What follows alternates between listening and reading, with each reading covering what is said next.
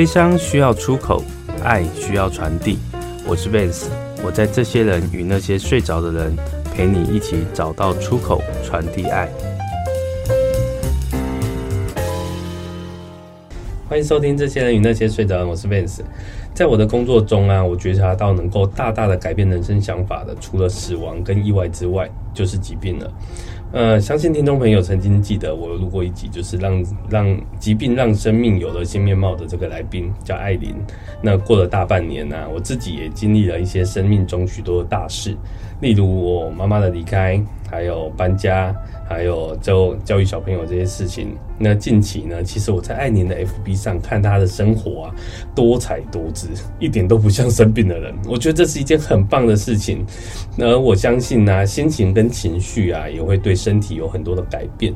于是啊，我这集又特别邀请了艾琳来跟我们聊一聊她目前的身体状况与心情的状况。那我们欢迎艾琳。Hello，大家好，我是艾琳。艾琳最近生活状况都还好吗？都怎么样？我嗯。过了大半年，我依然没有去做治疗嘛。嗯哼，对。然后我觉得我的状况其实跟半年前好像没有太大的不一样。嗯哼，对。但是整个身心状态，身体的部分可能比之前稍微痛感的。多一点，对，频率可能多一些，嗯嗯，但是我觉得我的心理状态反而更开阔。哦，怎么说？对，嗯，我在半年前，其实我真的还是会有一些机会，可能晚上一个人的时候会去想到说，上天给我生了这个病，到底还有什么样的目的，或对我有什么意义？嗯嗯，嗯，那个时候其实都还在。比较迷惑跟在思索的，嗯嗯的的状况，但是这经过了又又经过了这半年，我觉得好像似乎有一些些新的答案的曙光出现。嗯嗯，我觉得大部分人应该没有像我这么幸运，可能有机会去真的感受死，可能死亡这个议题。嗯嗯，对。那你说生病，大家可能弄什么身体一些小病痛啊，这种可能大家都会有，嗯，对，所以这个痛基本上可能大家都比较有感，对。但是好像死亡这件事情，我我我在生病前我也不会去思考，我我觉得完全没有想过死这件事情，嗯哼，我我真的觉得死就是差不多八十岁，嗯哼，对，所以这个事情离我的生命里面根本。不只是遥远，根本就连那个点都看不到。嗯哼，对，所以，嗯，我觉得这个经历思考死亡对我的意义这件事情，现在因为经过半年的消化，对，我觉得它真的是一个，呃。上上天派来的一个温柔的死死神给我，让我有机会可以去思考嗯哼死亡。嗯、但某些程度，我觉得你相对勇敢的，因为大部分人遇到听到这件事情，比如说疾病发生在他身上，其实他就开始很多负面声音，很多觉得啊，我活不久了，我干嘛？那其实因为我经历我母亲这一段，其实我母亲也有这一段哦，他就觉得他。怎么会遇到这个事情？其实他他的灰心是我有看到的，但是后来因为呃，我觉得孩子对他而言是一个很大的鼓励，所以后来他一直跟我说，他想要带我女儿去坐火车，然后还还想做一些事情或干嘛，反而给他活下去的动力。不然在当他他还没去看医生前，其实他自己一直在吓自己，你知道吗？我一直跟他说没事没事，我们就去检查看看我干嘛。当然检查后来是不好的状况，但是他还没去之前，他已经一直在吓自己了。所以我觉得，呃，直到他吓自己真的被自己吓到了以后，其实他那个后续啊，其实很多，因为生活在一起嘛，我看到他的这些点点滴滴，我真的觉得那个心情很很很很可怕，它会影响到你的整个，你可能以为你。感觉很以以为你没事，但是其实旁边的人会亲近的人，其实还是观察得到。是，嗯，但是我觉得你相对勇敢，你在这一块，其实呃，当然啦，我们只是朋友，我不是你的家人。当然，你的家人的最更直接的感受我是不知道，但是以在朋友的角度来看来，其实你很勇敢再去呃面对跟安排生活这件事情，是我的感受啦。对，我的家人也都是这么觉得的。嗯哼，我的先生，我的两个孩子，他们确实也都是这么觉得。嗯哼，对，而且可能相较于他们对我的认识。他们可能会觉知道说，嗯，我不管在什么样的状况，如果我都可以在自己生生命生活着的时候，嗯，我的所有的决定如果都是自己掌控的，嗯，自己决定的，嗯，不管这个是烂的还是好的决定，嗯哼，我都是不会后悔的人。嗯嗯，对，所以他基于这些他们对我的认识，我觉得，嗯，他们相对也给我很大的尊重。嗯嗯，对。那当然，也许跟他们自己本身的想法有有一些落差出入。嗯嗯。可是他们还是愿意成全我。嗯嗯，我觉得这个部分他们很棒。很棒啊，嗯，真的，我也觉得很棒。嗯，对。但是我觉得这部分真的也是大家一起慢慢学习。嗯，真的，这次我经历妈妈的过程，其实我也从她身上学到很多。对，那刚刚你有提到你身体的感觉嘛？像我妈妈，其实刚刚艾琳其实有问我一个问题啊，就是我妈如果在生病前的那个让她选择不做化疗这件事情，对，因为我们刚刚在私底下有讨论的做化疗这件事情，我一直觉得如果让我重新选，让我跟我妈重新选择的话。打死我都不让她去做化疗，绝对不要。跟我妈应该自己打死自己，她也不要去做化疗。对，但是我妈已经做，那基本上就是没办法再选择了。对，所以这件事情其实呃，真的以以你身体状况目前而言，其实没做化疗，其实也没有严重到你不能生活嘛。对，那呃，我上半年那时候采访的时候，其实身体真的是还没有痛感，没有痛感，嗯、真的。嗯、那半年经过了到现在。我我发现我的呃整个腹腔、骨盆腔开始就整个腔体会有一些痛感的出现，但是这个痛感就是我还可以忍受的。有时候它可能会相较蛮痛的，嗯嗯，但是嗯，就是也许在那几个小时里面。状状况会很不好，但是我在想，如果我是真的有去做化疗，也许我可能也要有，也许也不止好几个小时，也许也要一两天，可能就是打一次的话，也许我可能状况也都很不好。嗯哼，对，我想象嘛。嗯哼，嗯，这个很难讲哎，因为其实我也一直觉得我妈还没在做手术前，她就第一次手术其实是先把呃她的子宫、卵巢、输卵管这些器官全部摘除嘛，还没做手术前。她一样拍拍照，然后只是就是觉得不正当出血，然后比较累一点，嗯，也没有影响到她生活哪里啊。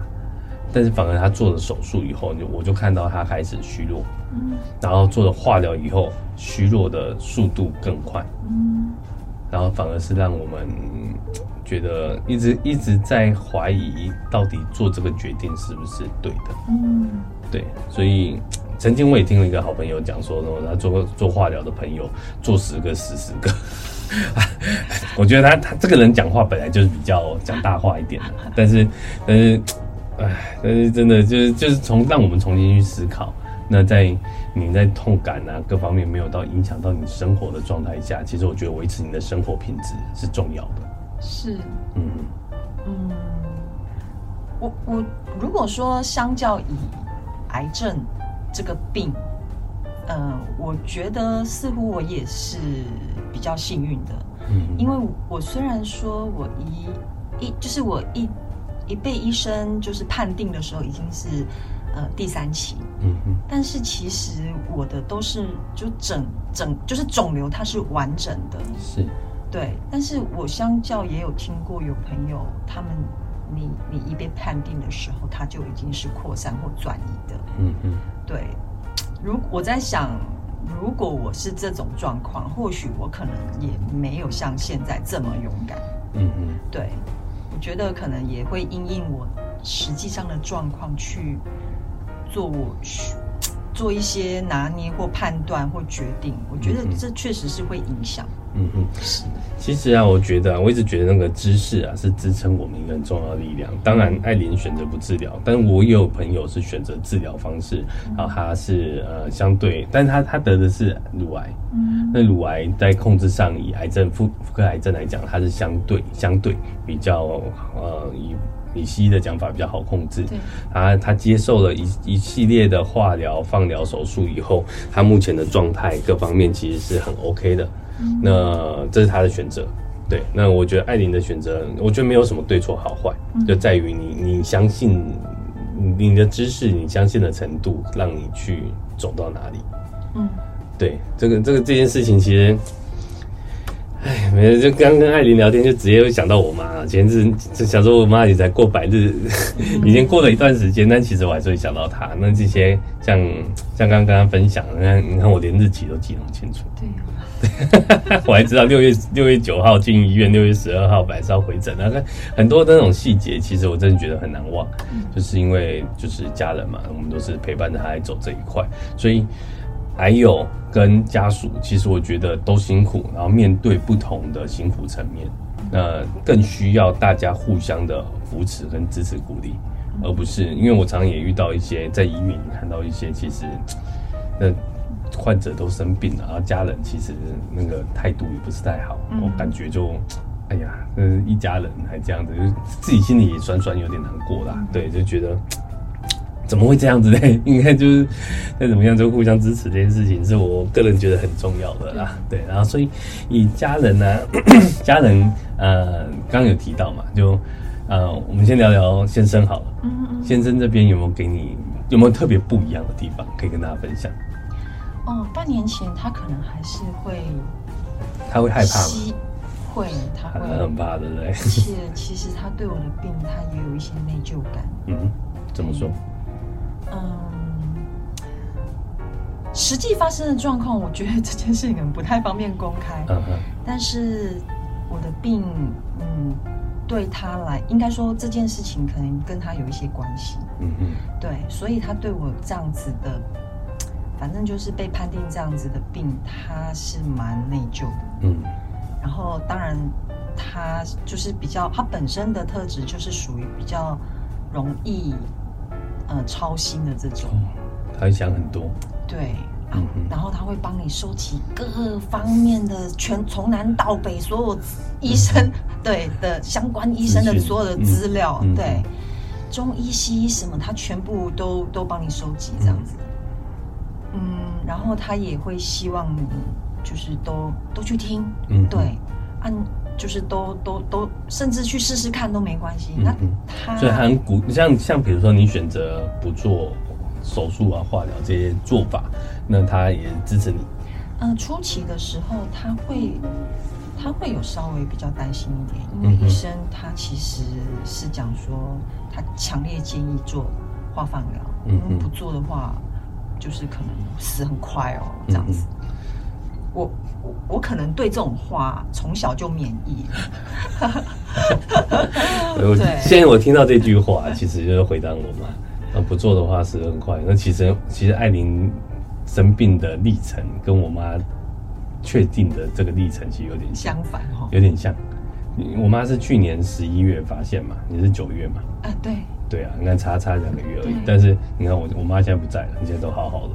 不做不做这些治疗，说不定我妈也可以活久一点。对，对啊，我我倒觉得对。有一点可能妈妈因为年纪比较大哦，也有关系啦。对，哎，对啊，对，那所以先生这边其实他不会呃排斥，就是比如说，就是按照医生讲的说，你一定要做啊，我干嘛？其实他没有，其实他其实也会有点嗯。呃明的暗里明，对，就是可能嗯，稍没有那么强烈的让你有明显的感觉，但，但是其实他，你可以感觉到他就是隐隐的在你后面 push 你，可以去做，可以去试，对，我们试试看，没关系，这样。但是他还是非常尊重你所做的任何决定，会吗？我觉得那时候是他比较怕我。尊重是这后半年。哦哦哦，对，他就真的是转到啊，尊重我的太太，嗯，他的选择。是，对，那前面可能他真的是比较怕我，啊。对，可能会因为，嗯，我已经做了决定了，基本上就很难再改变。嗯然后，因为他也知道你的个性，对，因为我们都太了解了，对啊，都要二十年了，嗯所以我觉得前面半年的感觉比较像是这样，嗯。嗯，那孩子呢？哦，我觉得我，我觉得我还，嗯，老大，因为他现在呃工作关系，所以他已经没有住家里。OK，那小儿子呢，今年国三，他其实前半年他也不太有特别的，对于我生病有特别感觉，因为我我真的都跟他讲，就是好好的，还是养在家也很正常的。对，而且我都跟他讲说，他都会问，他会问说，妈妈你你你这个癌症啊，可是你会觉得身体哪里痛吗？嗯嗯不痛哎、真的啊都不痛。嗯，他其实听到女超人，他其实听到这个嗯资讯，我的回应，他其实也是觉得说，嗯，他相对放心，对不对？我觉得是，还是他他我觉得他觉得很狐疑，哦，人家都就是他的资讯是癌症就要怎么样？怎么样嗯嗯哎，会痛吗？很嗯嗯，就不就就要好像没多久就要死了吗？嗯嗯可是我妈妈她只是被医生说她有癌症，但是她一点都没有癌症的。她生活都还正常，都一样啊。对对啊，还有还带我们拍拍照，也很好，对，而且讲话一样铿锵有力，有没有？没有虚骂人一弱的感样没有。少一句，该骂还是骂，完全没有感觉。嗯但真是下半年，因为开始比较痛，嗯那他会问我，我就会很老实、诚实的跟他反映我身体的状况。嗯嗯他确实每现在每天回来，他都呃会跟我询问说：“妈妈，你今天身体对嗯还痛吗也是也爱关心你啊。？”对。嗯嗯，那很棒。你有没有需要我为你做什么？嗯对你，你如果有需要，你一定要跟我讲。很贴心呢，听起他来很就是一个很俗耶。sweet 的，对啊的暖、暖男。我老大也是，也是这种。对，但老大感觉酷酷的。他是外形酷酷，暖在心里。好，我们下一阶段继续来聊这个话题，我觉得很有意思。我们待会回来，拜拜。拜拜。欢迎回来，这些人与那些睡着的人，我是 Vance。刚刚有提到啊，就是那个家人面对艾琳这个疾病有没有什么样的改变？那其实刚刚有提到他的孩子嘛，啊，真的觉得那个 老二真的很 sweet 耶，那个听起来就是很很窝心。然后这句话其实其实我没有特别去跟我妈讲，但是我我是行动派的，你说哪一句话？就是不要就是像比如说，哎、你有没有想做什么啊，或干嘛之类的？但是我就是常常会关心我妈，说，哎，我兄妹讲下啊。搞杯甜不辣。对，我妈爱吃甜不辣，然后就我常会问她想要吃什么啊，还想要怎样啊，然后就会默默的去买啊，或什么之类的，我就我就把它做出来。对，可能因为年纪有差嘛，因为你你小孩还小，然后我们都已经四十来岁，对，所以我们就直接行动。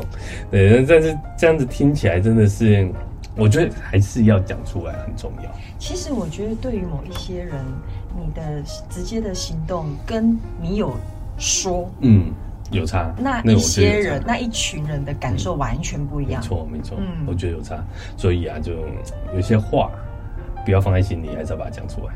对，对，其实我因为这次经过我妈妈的事情，其实对这件事情有深刻的体会啦。对啊，好多话都没办法再对她讲，然后有时候常会想到，像我们就在家里啊，有时候会会放一些看一些影片，家里的那个有一些录影啊，就拍小朋友嘛，啊，常常说突然出现我妈的声音，就她可能我妈没有在镜头里面，说这是我妈的声音，然后你说啊，这是阿妈的声音，我我女儿也会说啊，这个因为我女儿现在都叫她天使阿妈，以前都叫阿妈嘛，他现在都都瞎了叫天使阿妈。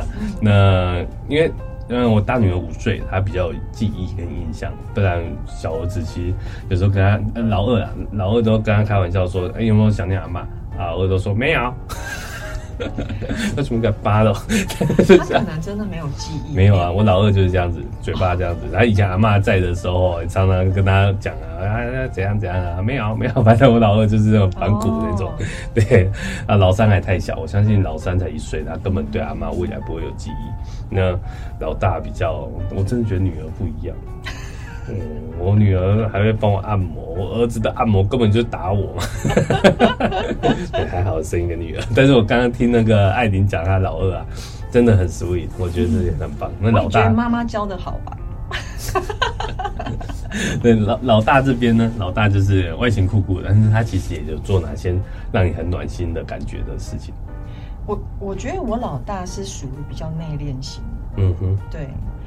当然，我觉得他的行为可能必须得跟他的外形做呃，可能某一些程度的匹配，才才不会反差太大。是，对。所以其实他的关心。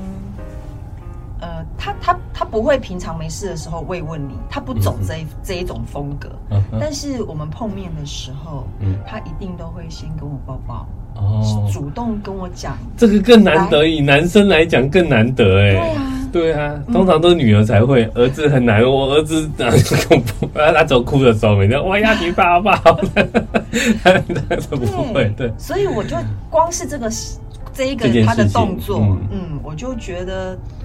他的暖我有收到，哦，真的啊，嗯哼，对啊，好棒哦！我觉得这样两个孩子都这样子愿意，我觉得这对你的不管是身体或是病情，我觉得都是一个很正向、很棒的、有有帮助的事情。哦，这一定一定是的，嗯哼，我觉得也相对是因为这样，我可以在就是我在我的生活当中，真的我就。我就只需要做好我自己就好了。嗯嗯，我不用操心我的先生、我的孩子，甚至我爸妈身体也蛮好，我公婆身体也很好。对，然后他们的工、他们的生活经济也都可以自给自足啊，都不用我们操心。对我，所以这个也又又又多增加了一个，我觉得我是很幸运的人。嗯嗯，是，所以我觉得真的学习不抱怨很重要。嗯。我今天早上来的路上，才刚好听到一段话，他就讲说：“你把焦点放在哪儿，对，你的心思就在那儿。”嗯嗯嗯，似乎真的是如此哎。嗯，你刚刚说的不抱怨很重要，确实啊。嗯，因为我真的没有感受到那么多让我超凡的事。嗯嗯，或者可能我的转换能力也稍微比人家呃快速或。对，因为毕竟学习很长时间，对，所以我觉得我的觉察能力也，嗯，我自己觉得还还可以，嗯。如果当我感觉到我我可能是今天身体不太好，蛮痛的的时候，我就会事先用我很臭的脸 跟大家预告，你们有看到我的脸很臭吗？我的身体很痛，嗯，你们接下来都不要主动跟我讲话，嗯，哎。嗯哼，诶，大家都可以听懂我的这个意思，嗯、那大家就不会好像被我这种臭脸扫，嘿、嗯，扫到之类的，嗯、对，嗯，或者是我如果接下来的回应，呃。声音内容语调不太好，他们真的也都可以包容，因为我已经预告了。是是是，对。所以你在不舒服的过程，大概都会维持多长的时间？我觉得不太一定哎。如果说像我呃没有经期跟有经期，现在的状况不太一样。嗯哼。有经期的时候，几乎就是整天痛。我会痛到一整天哦。整天，而且那种痛很剧烈。嗯哼。对，那个感觉就像是有千，真的是人家讲的千万之针，然后在你的神经、神经上面就是在做穿刺的动作。听起来好可怕。真的很痛。嗯。对。所以我因为有这样子痛过。嗯哼。我现在没有不再惊喜的时候，这种隐隐的痛，我就觉得哇，它对我相较温和，相较，嗯、对对对，温温和多了这样子。嗯嗯。那我本身也不会那么长嘛？对，也不会那么长。嗯。我我我本身以前生病前也不是那种会经痛的人，嗯、所以我也不太有什么经痛的感觉。嗯对。嗯，真的就不不太一样，而且我觉得很多我身体的状况确实跟生病前很多很多的反差。例如，嗯，以前我是一个，我我我是便秘的人，然后我如果一天能够上一次，对我来讲就是非常好的状况。我我的平均值大概都三天五天，这么久？哦，我现在一天要三次，哎，嗯嗯。不不是拉肚子哦，就是正常排便。嗯，嗯，那那便便的形状、颜色呢？呃，都，我觉得都蛮正常的。OK，嗯，那对对。可是我觉得这也是我觉得我不不太懂的地方，嗯、它的差异到底在哪里？嗯、有没有可能是肿瘤压挤压到腹腔 或呃那个我那个直肠？我我，我倒觉得是你的整个饮食习惯的改变，因为其实我们在自然疗法里面提到，便秘其实某些程度就是毒素堆积嘛。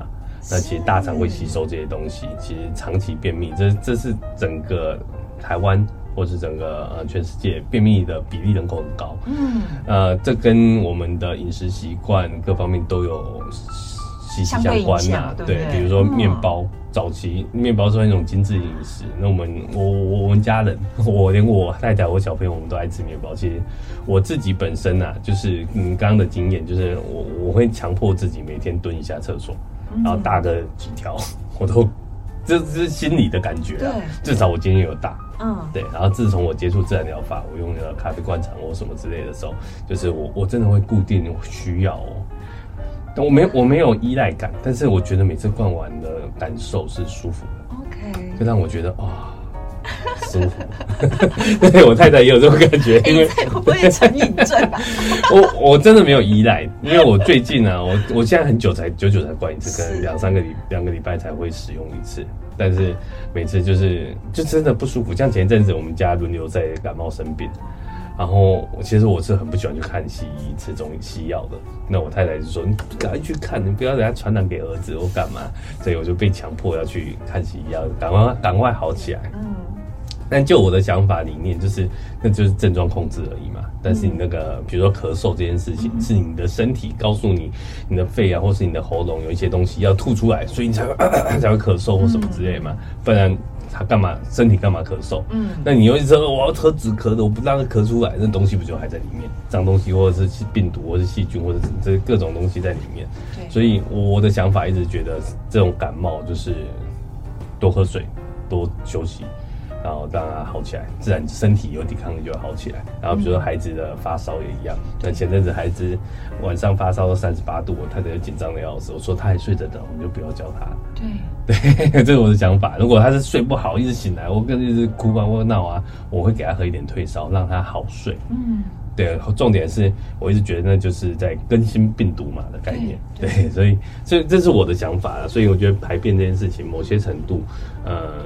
很重要，非常重要。而且我是，我现在是很明显，因为我觉得你刚刚说的，嗯，应该是有很有极大的。因为你的身体饮食习惯，刚刚有聊天有聊到嘛，调整了嘛，对，很大的改变，很很多机会几乎都是吃原型食物。是，除了原型食物，艾宁也断奶了。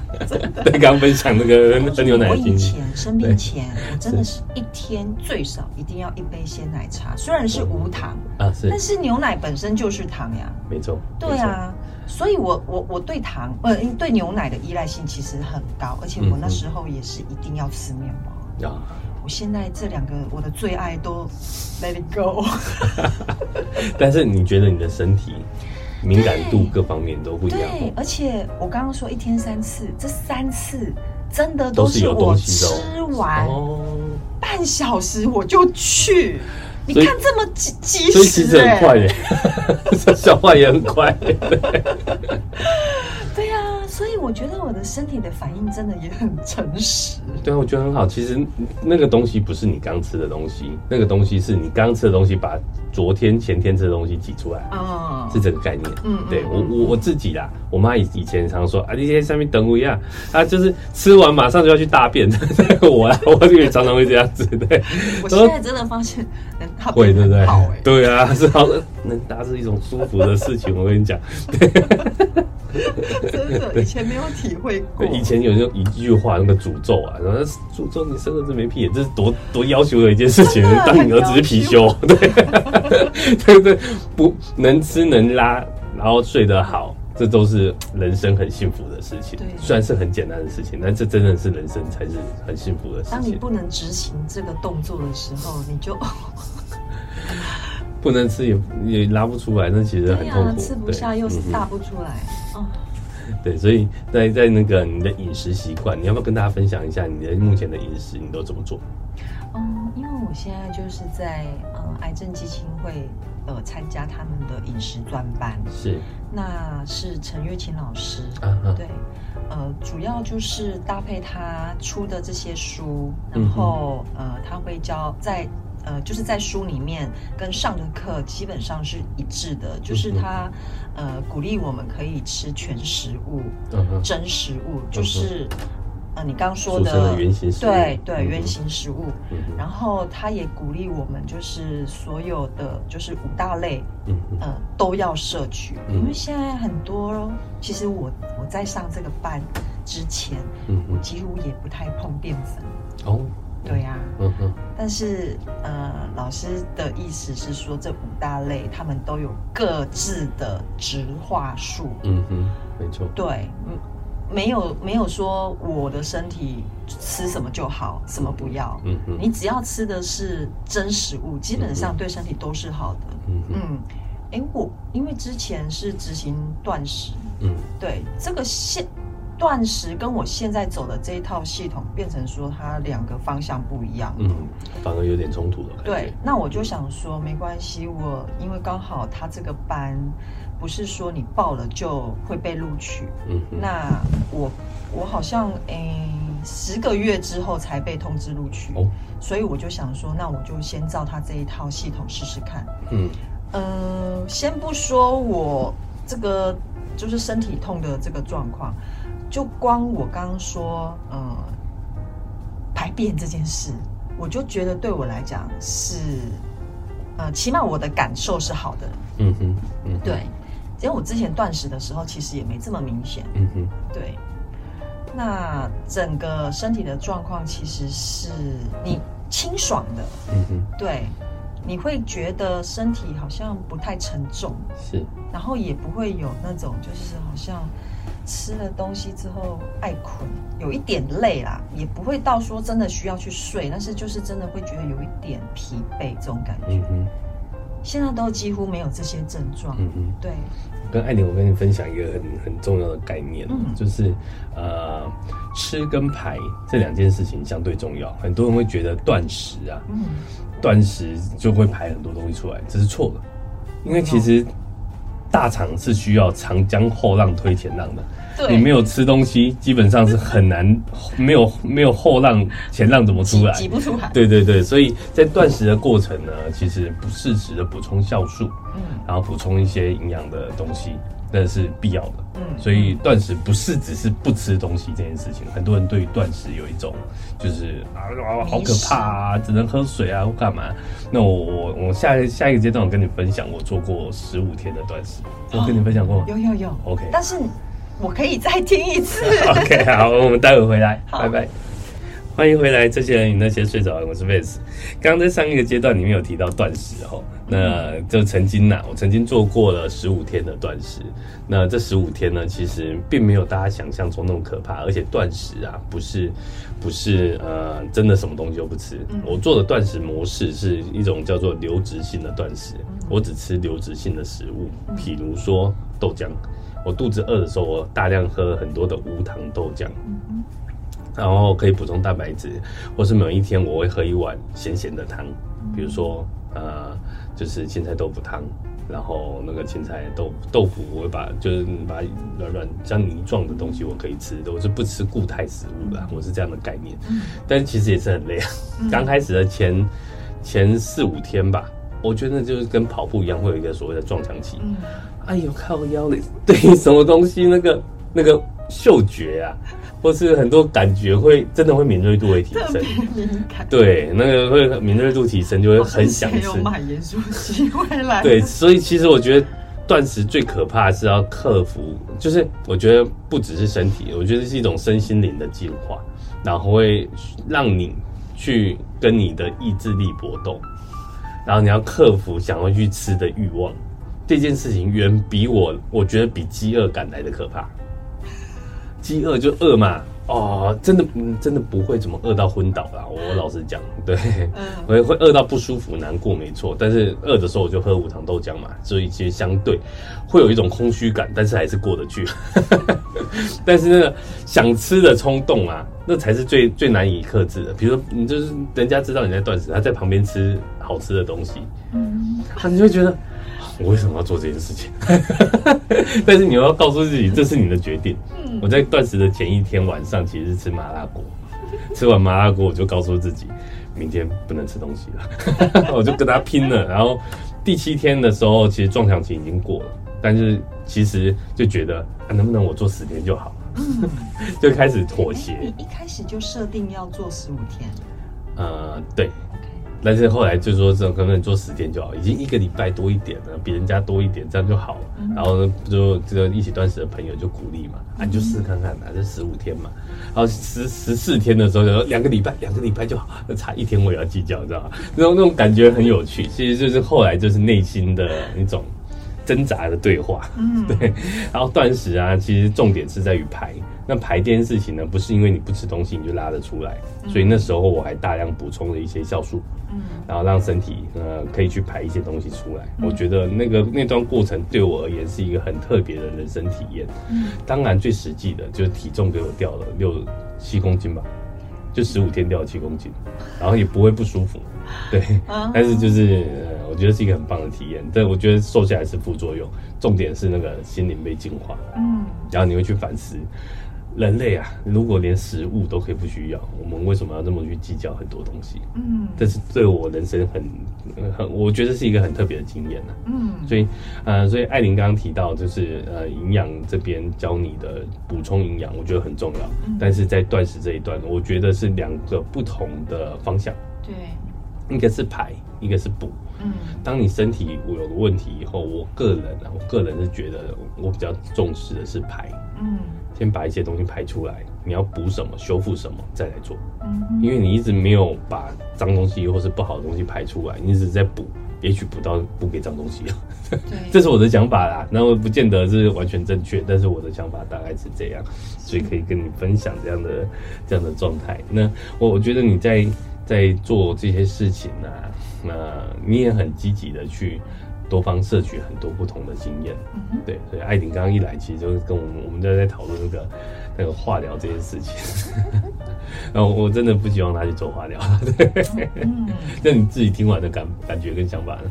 嗯，就是我一开始的那个方向就是对的。是，还好有一个因为我怕痛这个动力支撑我到现在。是。我因为我一开始是真的不痛嘛，嗯、那我干嘛要去做化疗？说不定不痛，搞到去做化疗更痛。不痛的状况之下，我还我做了化疗马上就痛嘛。嗯，对。嗯、那你说，如果我一开始就已经有在痛的感觉，或许我还会考虑。嗯嗯，对。所以我觉得，呃，就是那个起点，也让我的决定确实就支撑我一路到现在。嗯，嗯，但其实我们在在呃。我的工作，或是我陪伴妈妈的这次的经历过程呢，其实我看到很多家属其实是对于，呃，医疗知识也好，或是身体的自我认知也好，他的一些想法的不足，所以医生跟你讲怎样，你就只能相信这样。而且大部分我相信，包括我自己，我们对于医生这个职业，嗯，确实都会觉得说他他受过这么多的训练，嗯。他接受这么好的教育，基本上他讲的一定是对的。嗯、对，这是社会的一般的价值观呐、啊。可能你是医师讲的话就就就对的，老师讲的话一定对，但其实不见得啊。真的不见得。对。然后我们我们不是去怀疑老师，而是带持着一个验证的心态去看待每每一件事情。对对对。嗯，我觉得很重要。一一种实验的精神。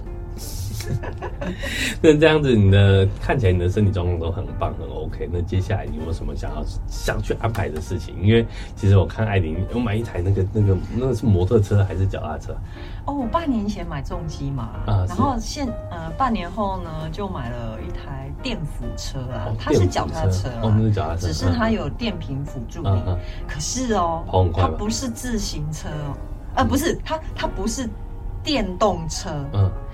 它是辅助你，所以你可以踩，就是踏的时候可以稍微轻松。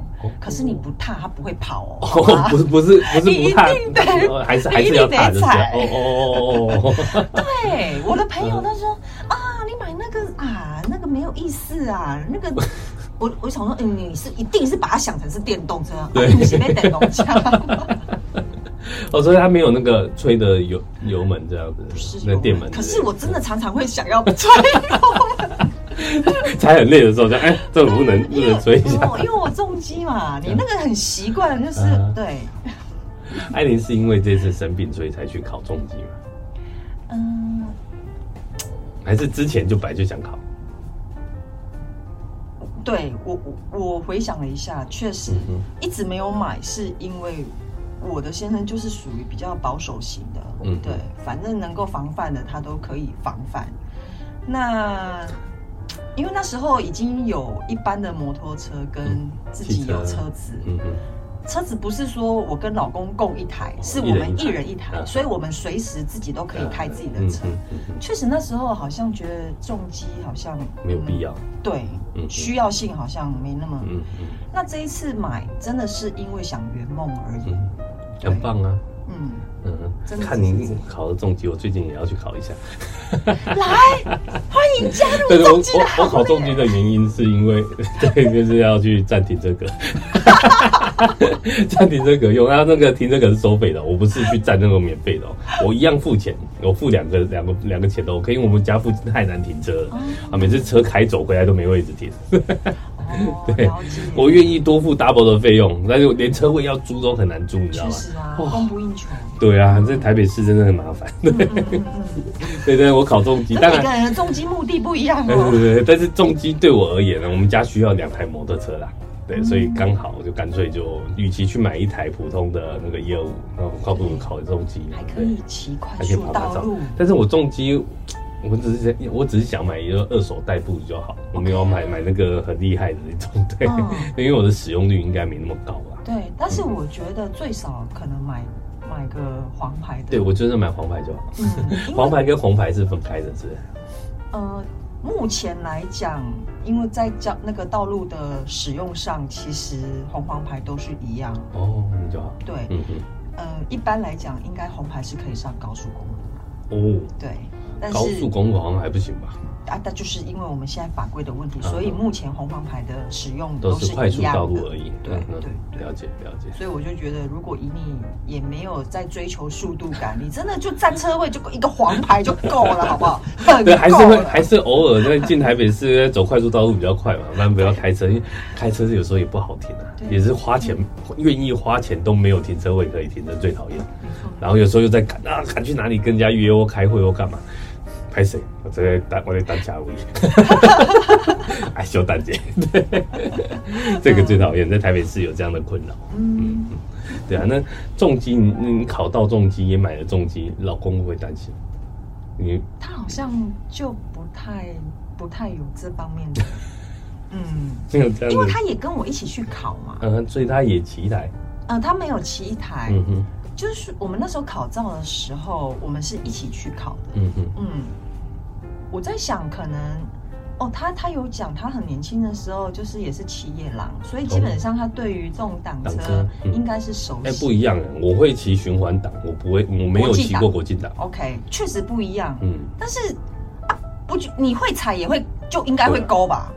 会啊，所以应该没什么错。我是没，我真的没骑过国际挡。从以前骑挡车，在当兵的时候骑挡车，全部就是这种循环挡，就哒哒哒哒哒，踩着一直踩。对，就是你一直踩，一直踩，就会循环嘛。对，可是一挡二挡三挡。对啊，可是基本上踩跟勾是一个反射动作吧？我觉得它完全没有难度。OK，那那对我应该还好。对，因为我是真的没骑过。以前以前那个就看一些同学会骑什么 F 力啊那种跑车，我是没骑过这种跑车，因为家里以前有就是野狼 Kawasaki 那种送瓦斯的那种，或是当兵的时候骑那个什么金战金狼哦，反正就是那种都是都是循环档啊。对，然后骑得很习惯啊，挡车对我而言是没问题啊，只是有点久没骑了啦。对，但是但我觉得应该是没问题啊，对，绝对没问题，绝对没问题。对，所以老公也不会多管你嘛。对，但是你说你十八岁的时候就骑过，对，那时候就考了就一般摩托车驾照，对。那朋友有有这个 NSR XDR，对，那就借来骑。我我觉得我骑这件事情不酷，但是他们敢借我，我觉得他们很酷，他们胆子比较大。对呀，哎我在想，如果我是有车的那个人，我可能不会借给一个刚考到驾照的我老婆最近就看，因为我们最近换车嘛，换一台五加二的那个 BMW，然后那个我太太一直想要开看看，嗯，但是多久没开车了？我怎么敢给她开？我说 我等你那个小朋友大一点，我陪你去合体练习一下再说。哦，他有驾照，但是他很久没开车。对，我太太才厉害，她多年前。呃，六七年前第一次考到驾照，那时候我是开奥迪的，然后他就跟我借车，隔天就开去台中，跟他朋友他开，然后到台中以后他不会停车，他还好他朋友会停。他回到家了以后，从台中开回来回家，然后打给我说：“老公啊，我不会停车，叫你来帮我帮我停车，靠腰的。”哇塞，这台车出去了绕一天，到底有没有发生什么事啊？奥迪的维修保养撞到了，也不便宜。我真的说，我真的觉得我有点大胆。然后他出去，我一直他出去的那一天呢、啊，我一直在看手机，不要打过来，不要打过来，打过来一定是有事，还好都没事。对。嗯吓死了，所以他胆子也蛮大。但是说真的啊，现在叫他开，他其实也不大敢开，他嘴巴讲讲而已。我也不大敢接他。这是啊，这是闲谈啊。那那这段过程呢，其实，在生病的这个过程呢，有还有什么想跟大家分享？可以给大家一些像生病过程的朋友一些鼓励呢？嗯。嗯，刚刚有讲到，就是因为生了这个病，我才发现其实死亡这件事情，真的就是在我的生命当中。嗯，对。然后，呃，我有看一部电影，好像叫《弥陀山里的弥陀堂》。嗯，对，它是一部日日本电影，里面有一个老老老太太，已经九十六岁了。是。呃，有晚辈就是来问他说，呃，我们要怎么样才能够好好的死去？嗯嗯。然后那个老奶奶说，她说，我们只要在世的时候好好的活着，嗯嗯，就是好好的死去了。哦，这句话很棒哎。这句话好，对我、嗯、对我当下好触动哦。嗯。所以其实大家都。可能会害怕、恐惧死亡这件事，嗯、但是真的相对，你想想看，如果你真的在你活着的时候，你的生活、你的生命活得是很精彩、丰富的，根本不用担心这个问题。对，你怎么会去担心说啊死了？嗯嗯，好可怕。没错，因为你真的活活出来过，嗯、你绽放过。嗯嗯，对。其实我们常常在跟大家分享四道人生：道爱、道谢、道歉、道别。嗯、我觉得真的不要不要在最后再来做这件事情，而是活着的时候，你跟一个人，也许真的这个人就是一起一会，一辈子。你这样，比如说我们这次见面，可能没有下次，但是我们每一次都可以好好的聊天，好好的去体验，好好的，甚至分分开的时候，好好的 say goodbye 这件事情。对，然后品质是好的，我觉得这才是。知道我会思念他。嗯嗯，我觉得这才最重要。对，所以刚刚讲那个好好活着，其实就是好好的死去。对，我这句话其实我个人也蛮喜欢的啦，但是蛮震撼的。对，是，我相信你一定会喜欢，因为我们频率很像。对，我这句我觉得这句话很棒。对，嗯，对啊，那今天也是时间关系，也很高兴艾琳来跟我们再聊一聊她目前的近况。那希望下一次我们还有更多的议题可以跟大家分享，然后再聊一聊你的啊这些过程。我相信大家都会好好的。期待。对，好，那我们今天时间也差不多了。那呃，感谢我们的就是赞助者，就是亚太云端商务中心赞助了我一个我们一个很棒的录音场地。那亚太云端商务中心呢，它是一个很特别的商务中心，它是可以帮助我们创业者去创业的一个商务中心。因为一般商务中心就是租场地空间给我们嘛。你能知道，在亚太云端商务中心里面，竟然还有所谓的录音室可以使用。哇，还有不止录音室哦，还有会计师、律师，各种你需要的创业资源在这里都有。所以大家如果在创业路上需要寻找商务中心，欢迎上网去 Google 一下亚太云端商务中心。那也可以上我的呃 FB 的粉丝专页，这些人与那些睡着的人都有一些相关资讯提供给大家。那今天谢谢艾琳，谢谢。那希望大家下个礼拜我再准时收听。那我们下礼拜在空中见。那大家拜拜，晚安，拜拜。